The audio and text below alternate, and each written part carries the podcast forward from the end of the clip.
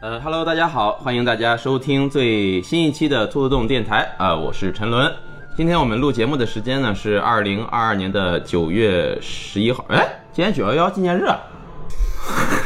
啊， 这个是提前想好的那吧？个啊。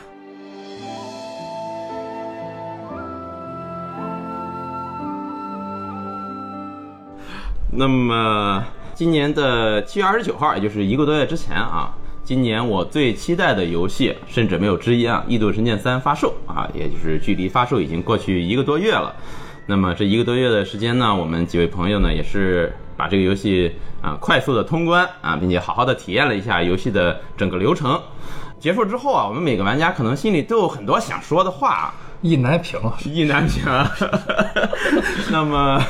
今天呢，就叫大家一起呢，一起聊一聊这个游戏。呃，那么首先先请今天跟我们一起录节目的两位朋友啊、跟大家打个招 呼。大家好，我是沉睡者小高。大家好，我刚来哈，我和刚才这个前面有人发的任何言论没有任何关 系。我是 胸针，啊，我以为小姚你又得加一大堆 没有我 title 这个，我本来想好了啊，本来想用那个诺牌的那个墨啊，摔我是摔小一个高墨。我来的路上模拟了一下，太难说了。哦，是，那这种日语口癖装到中文里，那灾难。 嗯，呃，两位朋友呢也都是早早的就通关了这款游戏，正好我们今天三个人呢，呃、分别代表这个玩这个游戏的三波玩家。嗯呃，我是这个《异度神剑》一和二都通关了的。哦，我是二和三都通关了吧？啊，哦，我我三也通关 了， 啊我是通了一二三的啊，小高是通了二三的，二三啊，呃我是兄弟只是通通了了三三的嗯啊，嗯我们分别代表三波不同的这个玩家，太全了，挺好挺好覆盖了这个世界上所有的玩家啊了，可以说是。呃，还有一三的，呃哦，对，还有连三都没玩的，确实，好烂。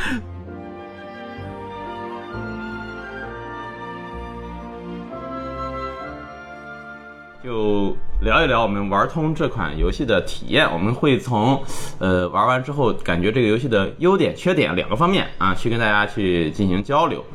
内容涉及但不限于剧情、画面、战斗等等吧。嗯因为要聊到这个剧情啊，我们就不可避免的会有剧透。嗯所以在这儿呢，要跟大家提醒一下，我们本期节目呢将会对《异度神剑三》这个游戏可能会有一个比较完整的剧透。对，同时，对《异度神剑一》和二也会有剧透，因为他们的剧情是有联系的。对，所以说大家如果有介意的话呢，最好是等通关了游戏啊，再来听这个我们的节目啊。是的，嗯，同时我们今天我们三位呢，将还是以普通玩家的身份啊，以玩家的身份聊一聊我们对这个游戏的看法。那普通玩家那还有别的身份吗？呃，精英及玩部分精英玩家，英玩家，而且包括，如果你不想去玩这个游戏的话，我也建议你去看一些网上的云通关视频，呃，通过这样的流程去了解一下这个游戏的剧情，再来听这期节目。不要通过这期节目去了解，企图了解《一度真人三》甚至一二的剧情，啊因为毕竟我们这个节目是一期呃杂谈类节目，杂谈对，并不像是前两期节目一样是一个剧情的概括类节目。是所以说，如果通过我们这个节目去了解《异度之刃》的剧情的话，可能会对你观感上有一定的影响。体验极差。嗯，差不多吧。行，那我们就正式开始今天的节目。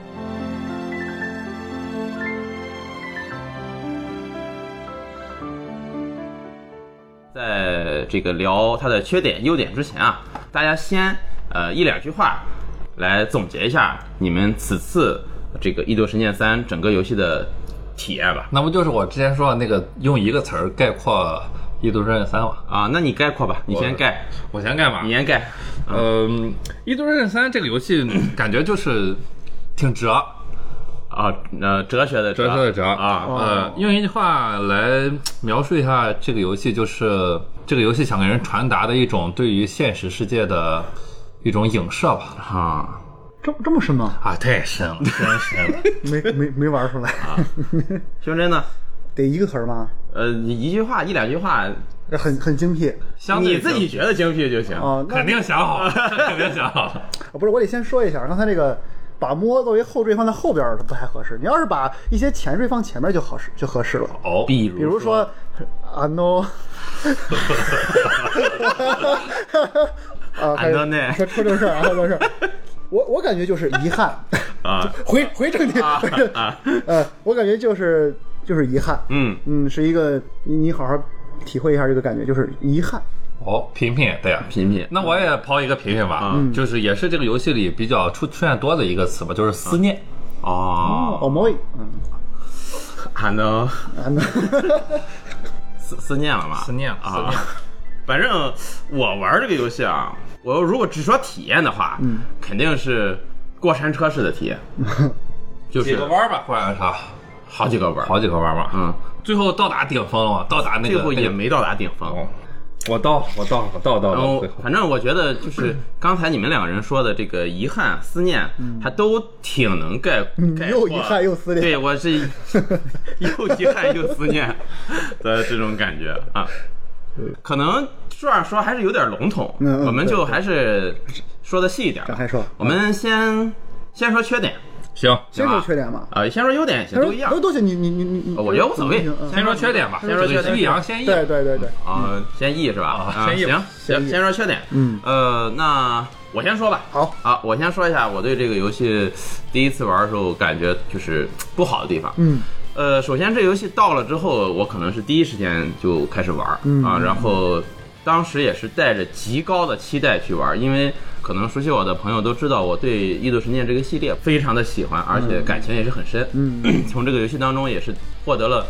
很多的快乐吧，嗯和对感动确实，啊，嗯这种极高的期待，可能是对我的这个游戏体验带来了一些干扰。呃，很有道理。就是一开始进入游戏，我是觉得好完美，开篇那块儿，对开篇那块儿、嗯那确实，非常哪好。个点让你觉得评价这么高？呃，就是开篇整体的肯定它会有某些东西让你觉就得首先一开场它它那个味儿很正。对味儿很正，嗯呃，双方的这个机甲战斗开场的那个动画，我还都觉得挺喜欢的那。个世界观设定的，对啊啊，让人感觉而且，如果你是从一和二玩过来的玩家，你在第一次打开三这个游戏界面的时候，你可以明显的感觉出它的画面进步是非常大的啊，确确确实，啊。所以说你在这个时候，哎，我当时就感觉特别好。但是玩到中期的时候，随着一系列的在人物塑造上的苍白，让我迅速的对这个游戏产生了怀疑。嗯一系列的支线儿夹杂在主线儿中的支线儿，嗯对于人物的塑造过于过于傻逼了，我只能说是，这那么直白 啊啊、特别是到了三四章的时候，啊，呃，体验就已经很差了是的。那个时候支撑我玩下去的只有战斗，战斗哦确，实到了后期我反而觉得战斗是不如，至少不如二的一个就是那个时候支撑我玩下去的只只有战斗了啊、嗯但是到了第五章，第五章大家都知道是一个大爆点嘛，嗯，第五章的结尾，结尾哦，就是 M 死的那段。哎，对，那段的主线又再次把我拉回来了啊！那而且那一段演出也是做的非常的精彩，哦是嗯那首歌很好基本上是整个游戏最高潮，听啊，对，嗯，啊，在我这儿不是啊，最后才是，最后才最后太爽太是了， 最后这个至少要比呃这个第五章结尾高个十五米左右吧，就是呃就那个过山车那个挖出来的高度，总高度总高度一共超过16十五米，嗯 呃然后后面体验又一般，又比较平，嗯在剧情上是，最后像小高说的，最后的这个结局确实是做的真的非常好，最后那二十秒钟吧，也不光那二十秒钟，其实他两拨人的分离那段儿，那我做的做得角很好色也做的挺好的。嗯，好那个日本动漫奔跑，奔跑啊，反正体验完了之后呢，回味了一下，对我来说它的缺点啊有这么几个地方，一个就是剧情的节奏感实在太差了，对，就是嗯它某些推进过于过于为了推进而推进，嗯对我感觉。它应该这个游戏是先做好了战斗的框架，就是六加一，嗯为了把这个一给你疯狂的往里填，设计了一系列的殖民地对，让你这些英雄往里进。对是但是就为了把这个英雄加到你的队伍去，额外设计了一些小的支线儿，但这些支线儿做的太突兀，嗯，我甚至觉得每一个殖民地的解放都莫名其这妙。块儿是感觉特别明显，嗯，除了埃塞尔那一段儿感觉还相对自然了。艾塞尔的稍微强点儿，前对，期还可以，完全不懂他们为什么就说啊啊，行，你来吧一，块儿吧，啊，他们为这个事儿打了这么多年，去抢这个命火之钟是吧？叫，是，嗯，而且这个命火之钟甚至一开始是游戏的一个系统，啊，对，这个是个假系统，啊，你到了殖民地哦，你有命火之钟啊，说命火之钟减少，你会影它响甚你至的还给什你么什么做了游戏内相应的这个界面儿可视化的展示。啊，然后回头一刀就没了， 这个系然后统啊这大个系概就没存了。在了，如果你玩的快的话，大概存在了不到十分钟吧。 这就没了，我很突兀啊哈、呃但是这块儿我看 N G 上有老哥测过的帖子，说是这个灭火之钟系统它是真的可以收效的。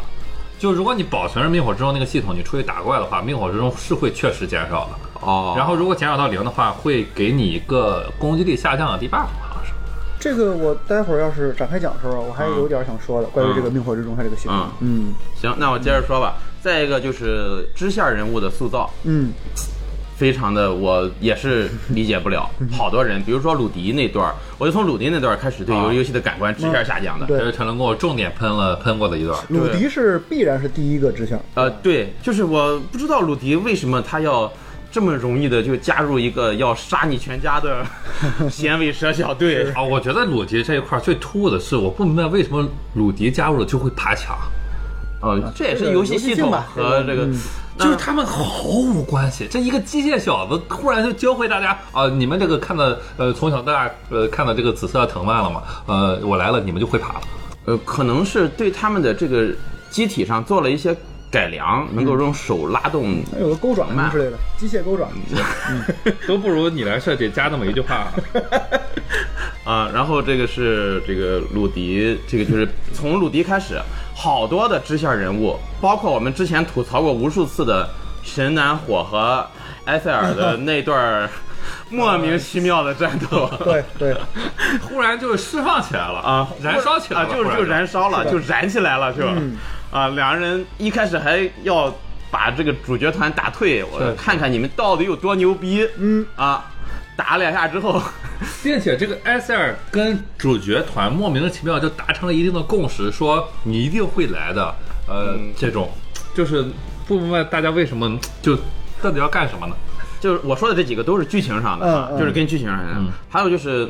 最终 BOSS 太平了，嗯太苍白了。哦，不会真的就是这吧？啊，不是这个呃是他也不要紧，就他的这个动机哦，也太平了。你你像对比一和二的嗯，我要说还是相较前两，赞扎和这个真还有灭，啊真的他们的动机都让我最后其实挺挺认可的。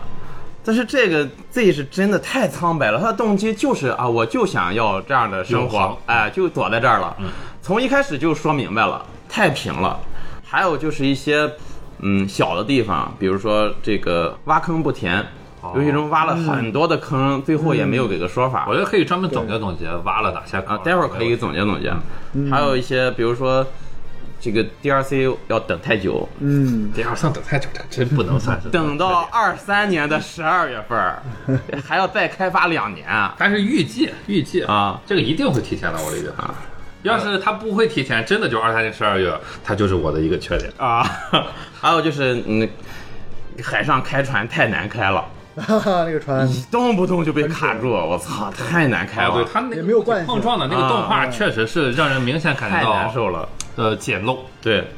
反正就是很多吧，缺点对我来说，这个游戏的缺点确实很多，因为我玩的时候不可避免的就要跟一二比，跟一二比这些缺点又尤为突出。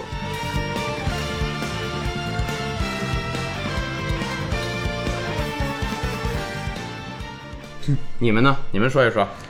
嗯，我的话，因为我对这个游戏整体上还是保持一个积极的看法啊所以说这个缺点方面我就不谈太多啊、嗯呃简单来说 一下，就是六千多字儿后边儿，其实也没 有多少，就是一个是陈伦说的这个角色塑造，呃，怎么说呢，不太好。嗯，但是约约兰那段剧情是太傻逼了哦，约兰是吧？啊！我觉得约兰那段剧情就真没必要。约兰一开始我认为它是一个很重要、很重要的对主角的一个一补充或者一个什么，应该是哈，啊对于因为他们们从小内心的一起塑造啊对，从小是一起长大的嘛，一定是改变了主角心中某些脆弱的地方，对啊用来去补充。而且我觉得约兰一定是主线上的一个大爆点、嗯或者大冲突，嗯啊，最后没想到，就是就是约兰那段，我确实是没搞懂。从约兰摘下头盔，你看我回来了，嗯，但是具体这个约兰为什么会成为这个 呃，什么斯什么乌斯？梅比乌斯，梅比乌斯嗯斯，嗯对，哟，都玩的干啥啊？哎， 从原来为什么变成梅比乌斯，到他摘下来头盔向大家展示，包括他这一路上可能了解了自己往前多少多少世的这个历程，嗯，到最后又洗白，确实是感觉太无味儿了。雷神四拍的都没这么傻逼啊！哦雷雷神雷神雷四神，三，雷神三，三还是四？四，雷神四哦都没这么傻逼 啊。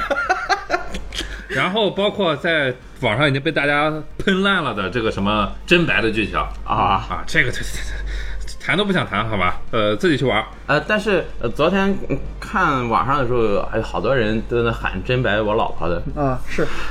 二次元嘛，真白真的不行，啊当老婆都不行哈、我只能说， 就是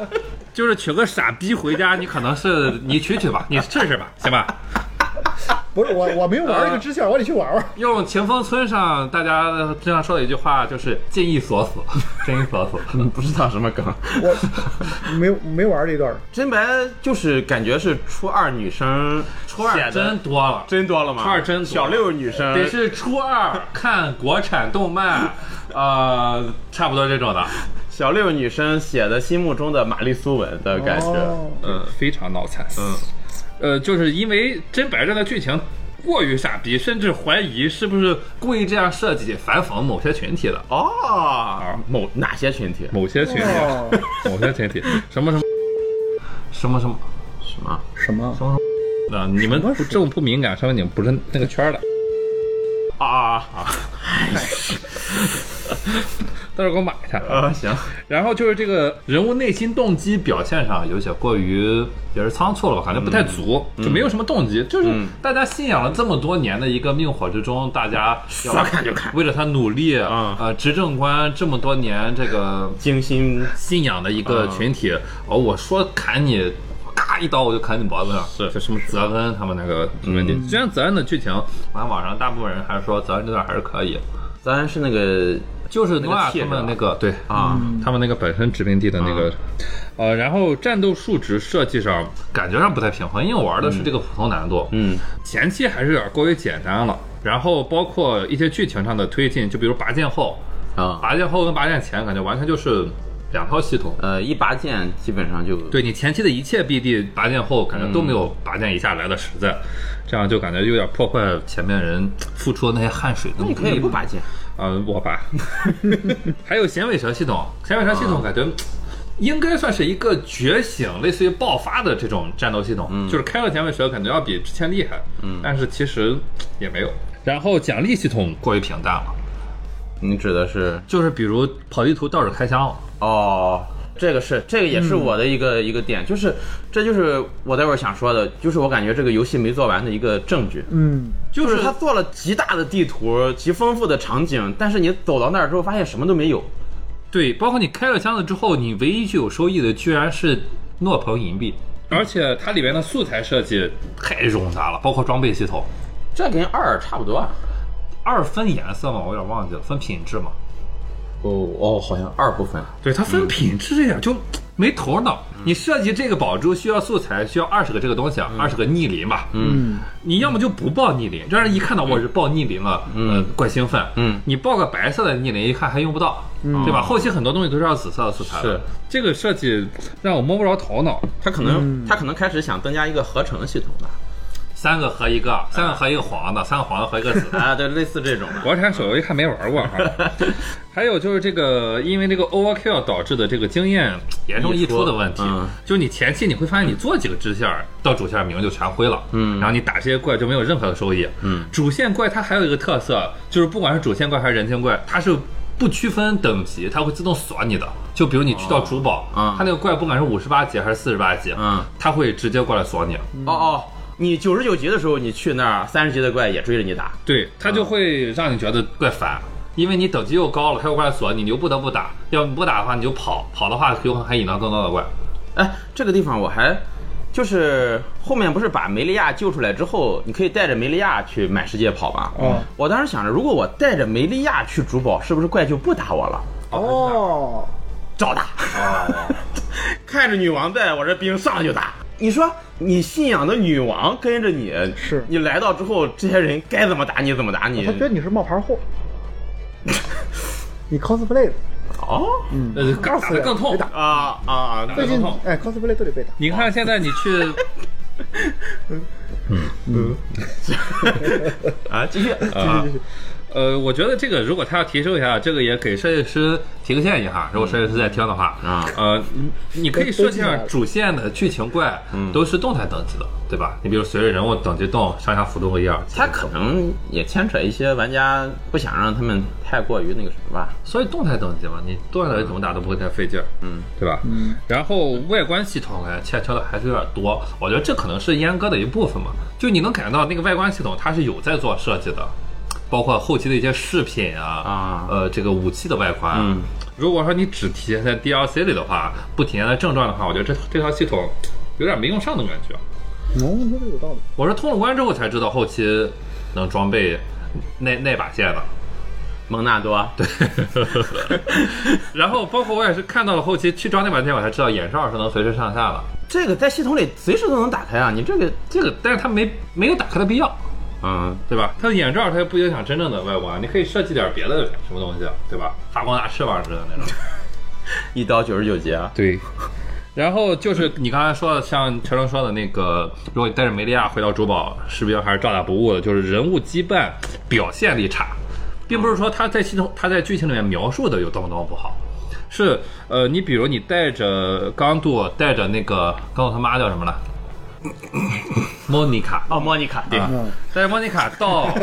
这个范戴姆死的那个地方啊我以为至少你有个白框的字儿也挺好啊，不用进剧情。嗯，结果就没有任何什么触发都没有对，这个也体现在很多很多感觉跟人物有羁绊的。他们为了不让莫妮卡伤心，没告诉她在这儿死的，不是，就是莫妮卡为了不让大家知道她伤心了，啊，就就头上不冒字儿，对，，不冒字儿，啊但是她心里其实已经翻江倒啊 海。冒了对，然后还有一个就是翻译的问题啊，翻译的问题，这个大家啊啊。啊对在意的就知道了，不在意的也无所谓。网上有很多对简体中文的翻译颇有微嗯对词，有我这个主要是体现在，就是人物走在路上，其实他们是会碎碎念的啊就啊，刚才那场战斗，嗯，谁谁谁能有些地方没翻译，对，或者说啊，大家快来看这个东西，比如这个梯子能爬，这嗯里有个洞。正常来说，如果是呃日本人的话，可能 可能他就能听出来，他就知是道吗大家嗯到这里有了。啊，有，他很多话的翻译是有问题的啊有很多日语里的一些小梗、小念头全都被。啊，就是变成干啥吃啥走了吗？啊哦就这种完全失去了那种然后他的这个碎碎念是没有字幕的，我说嗯的是，他是没有字幕的，所以说我不知道他们刚才在说有什么。有些有字幕，对，但是很多没有，比如说刚才那场战斗的时候嗯怎么怎么着，或者这里有个洞口，这里有个梯子，大家快过来看这种。是有的但是我那个啊听的时候有些能听出来，他对说到一些同伴的名字什么之对类的，我只能听到同伴的名啊字啊，嗯对，别的就听不出啊来，。我确实对于这个游戏没有感觉，没有什么太多的缺点。你快念，啊， 念了一个小时了，你就这些，啊，暂时我就这些，对。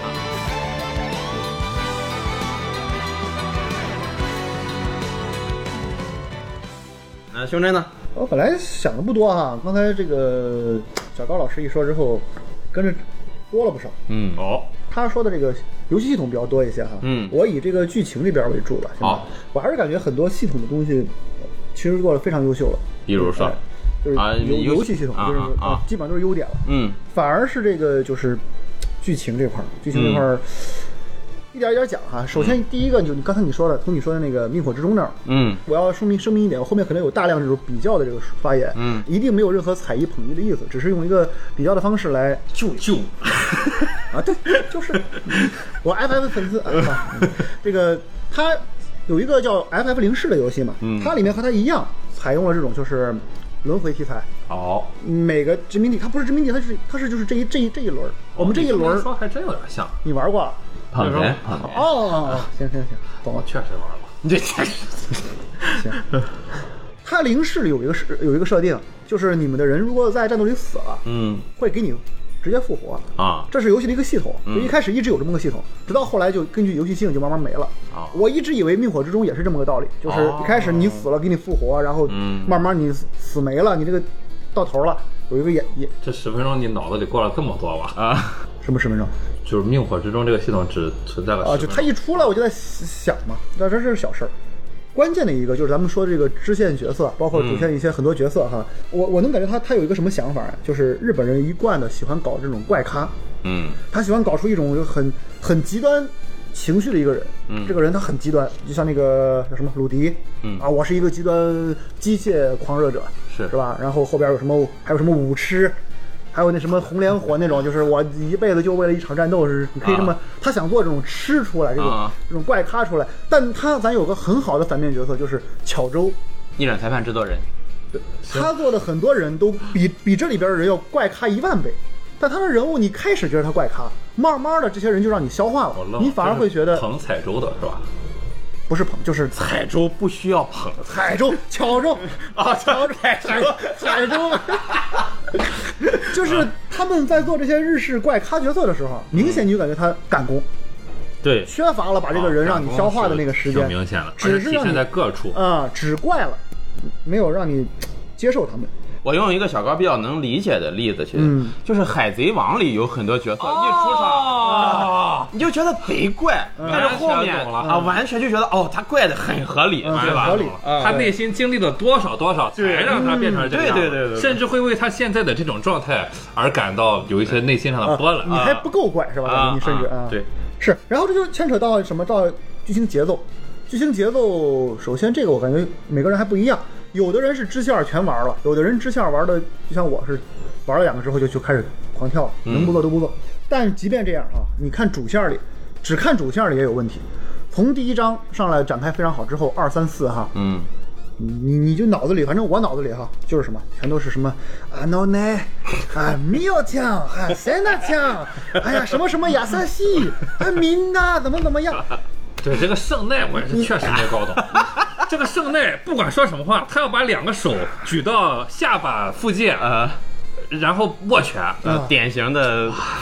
他们从头到尾，我觉得老挺老挺也有个很元气的少年在那儿摇啦摇啦，怎么怎么摇啦摇啦，你妈呢？你最后摇来什么了？你就摇来。这感觉这个约兰不是他们他们的亲爹，你都觉得这个这个对不起他们，你知道吗？最后刷出来这个约兰把他们生了四遍，生了六遍，你觉得都，这真是特别扯淡。闹了这么半天之后，全是在那儿硬硬磨时间，嗯全是在硬磨。再说回来哈，我感觉他这算轮回题材吧？你觉得？我觉得算轮啊轮轮的，而且他就明显什么，他有点害怕，他知道自己有轮回题材哈，嗯他不敢做，我怕我一做出别的类似的东西来，你们说我学，这个就是 Z 说的，就是都是对于人们内心的恐惧。他 他有一个更好的点，我觉得就是他更好的点就是当下，活在当下这个点。我一开始也觉得他那个利益非常好，就是 Z 这帮人，我觉得他们其实不一定是错的，嗯他们这个活在当下的思想啊，没准儿还真挺好。嗯是吧？所以没讨论这个问题，这这询问这个轮回也没敢展开，就感觉他害怕，不敢展。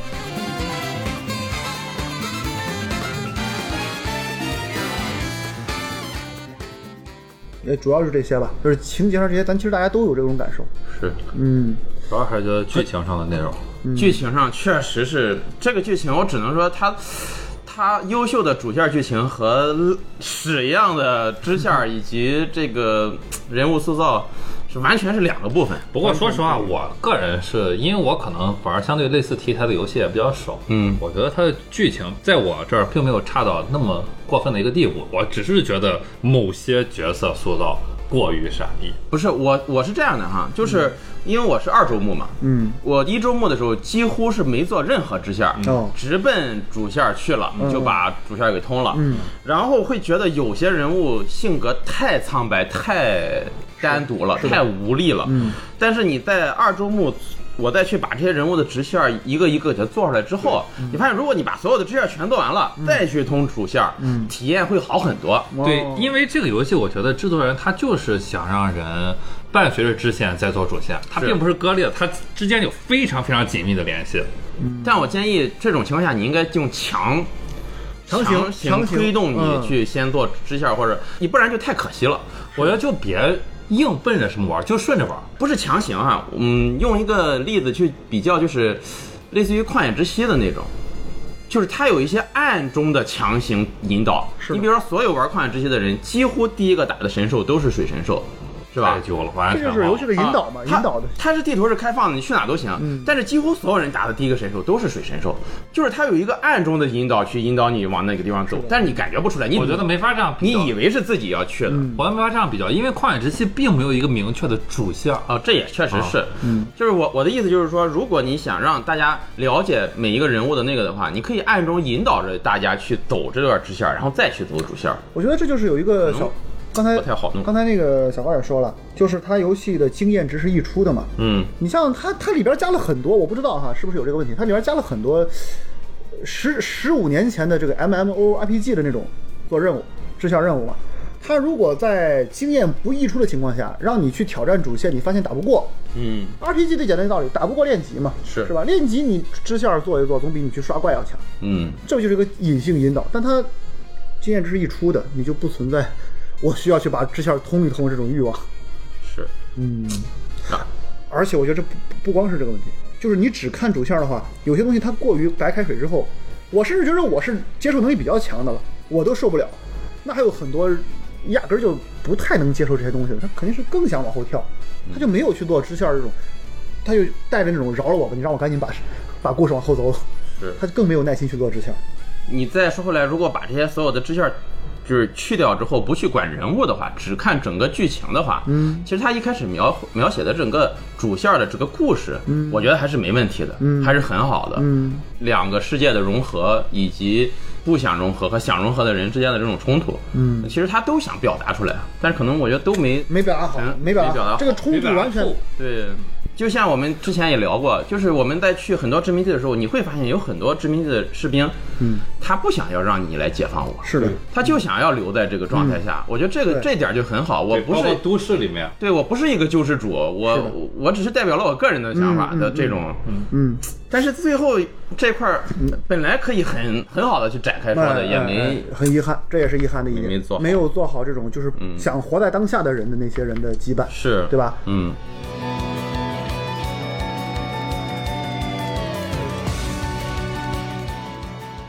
哦，还有一个，其实我还想说的，就是、这个游戏它太多太多的地方想要去表达什么，就是一加二等于三这个命题，就是我三代就是一代加二代。哦，哦，他无时无刻不在无时无刻用很多的东西去表达这个东西，这个表达有好的，也有很多不好的。就像那个，我觉得他但凡表达出来了就是好的。不是啊，我喜欢我为什么说有不好的？刚才我想了一个，这个写还忘了，就是有很多不好的，就是很不 好，就是有很多很多地方啊，它是用尽所有力量表达一加二等于三。他还不跟你明说，比如说嗯，一代的三个种族，人类、机神族、海恩塔族啊哦，啊，加二代的人类、异刃，还有那个古拉人，头上长帽儿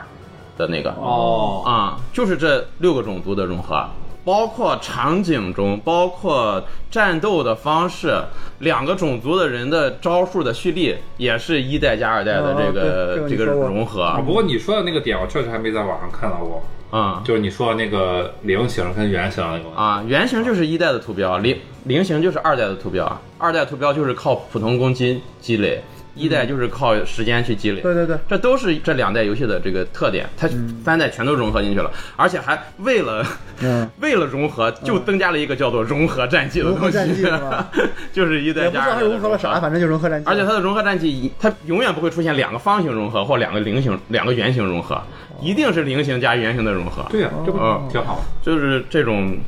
就是这种、嗯哦，是是是，都是伏笔，都是伏笔。用尽全力吧，我觉得。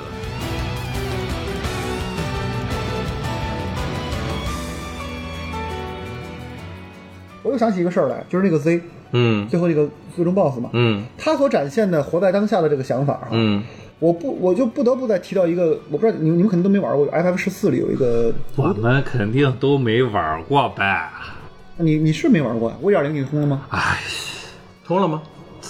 差差得剩一半吧，还一半。啊，五点零我简单一说哈，五点零最终 BOSS 他是什么一个什么人呢？他是一个古代人。这个人呢，他最后你到最终这一关的时候，就跟类似于咱玩到 Z 那个最后那个城堡的时候，你去了一个地方呀、那个地方他花了大量的手笔去塑造了一个城市。嗯这个城市里你不能和任何人互动，因为这是一个虚形，这是一个虚像，就是这个最终 BOSS 他眼中的一个完美世界，算是他不是也不是完美世界，就是他以前的一个世界。你在这个城市里做了很多的事情，被迫做了很多的支线或者什么任务之后，你就开始理解这个人，他为什么想留在、留在这个，嗯就换成 Z 的话，就是为 Z 为什么想留在当下了。是他并不是一个说有多大野心或者怎么样，他可能也是一个内心可能都带着一点儿脆弱恩恩的脆弱或者温嗯柔或者自私的这种想法。只有这样，这个人他才生活，他是一个人，他不是一个邪恶大 boss 或者一个神，嗯，对吧？那这个地方也是非常可惜。这个 Z 我最后没搞懂一点是他在隐喻什么人吗？他就是大家对于这个毁灭的恐惧的一个化身集吗？合体，啊，我觉得就是一个他也没有名字，他就是 Z，X Y Z 都没有名字。对，哦，这个莫梅比乌斯我也要说一下，嗯，这一帮子梅比乌斯里边儿，唯一一个我觉得有点儿让我觉得塑造得还行的，反而是加入主角团那个莫比乌斯哦，船长啊，船长，你没打那个特莱登支线是吧没打你没打那个支线，特莱登有一个支线，对，啊，他确实怪搞笑。呃，他是很搞笑，他不就是你们说的那个那种，在我玩他那一段的时候，我就感觉他是标准日本人，啊，是有这种感觉吗怎么标的？哎他就是日本人都这样。学会说日 语啊， 其他的每一个莫比乌斯都是傻逼，我觉得哦，我觉得最好的莫比乌斯不是他，是谁？呃，这个不涉及任何影视哈，啊我觉得最好莫比乌斯是 K。你想想 K 的剧情，K 是唯一大明白， K 是哪一个来是着谁？就是第一个出来那个是吧？不是是呃诺亚的那个老师，吹笛子老师，哦，克里斯对克里斯克，里斯哦，他是唯一大明白，他说的太通透了。 K 还行。呃，就是我为什么说他们都是傻逼哈？嗯就是有好多人，他们都在我明知这个响尾蛇把我们这些都杀光了基地都一样杀光了，啊就都在基地里等着，对，就是葫芦一娃个就一个也样单独往上去送。葫芦娃就也一啊样。这个圣斗士嘛，这个也感觉是纯为了增加英雄这个战斗属性，增加了殖民地，又为每一个殖民地再配一个执政官。这个是我之前觉得很不好的一点，就是我觉得打过梅比乌斯这件事本身就不太现实啊但是你不要考虑在游戏里设定上的合理性啊因为它就是这样设定的。说白了，啊，它就是这样设定，这是一种设定，不要考虑这个剧情进行上的合理 性。不行，就是设定不行。我我之前对这个游戏还是感觉挺不好，但是之前看到一句话，让我觉得瞬间没有那么难受了。嗯，就是他说玩 JRPG 多感受少思考。呃，可不是哈。好，呃，写这这个句话的人一定没玩多少 JRPG，哦，那确实有可能啊，因为我没过玩过多少，我觉得更有道理。你这个原话是 “can I na ku can 你知道吧？就是它日语里它是有连通的，但是中文里就好像是两个哦，你这么一说，我觉得这个人可能也玩过不少 JRPG。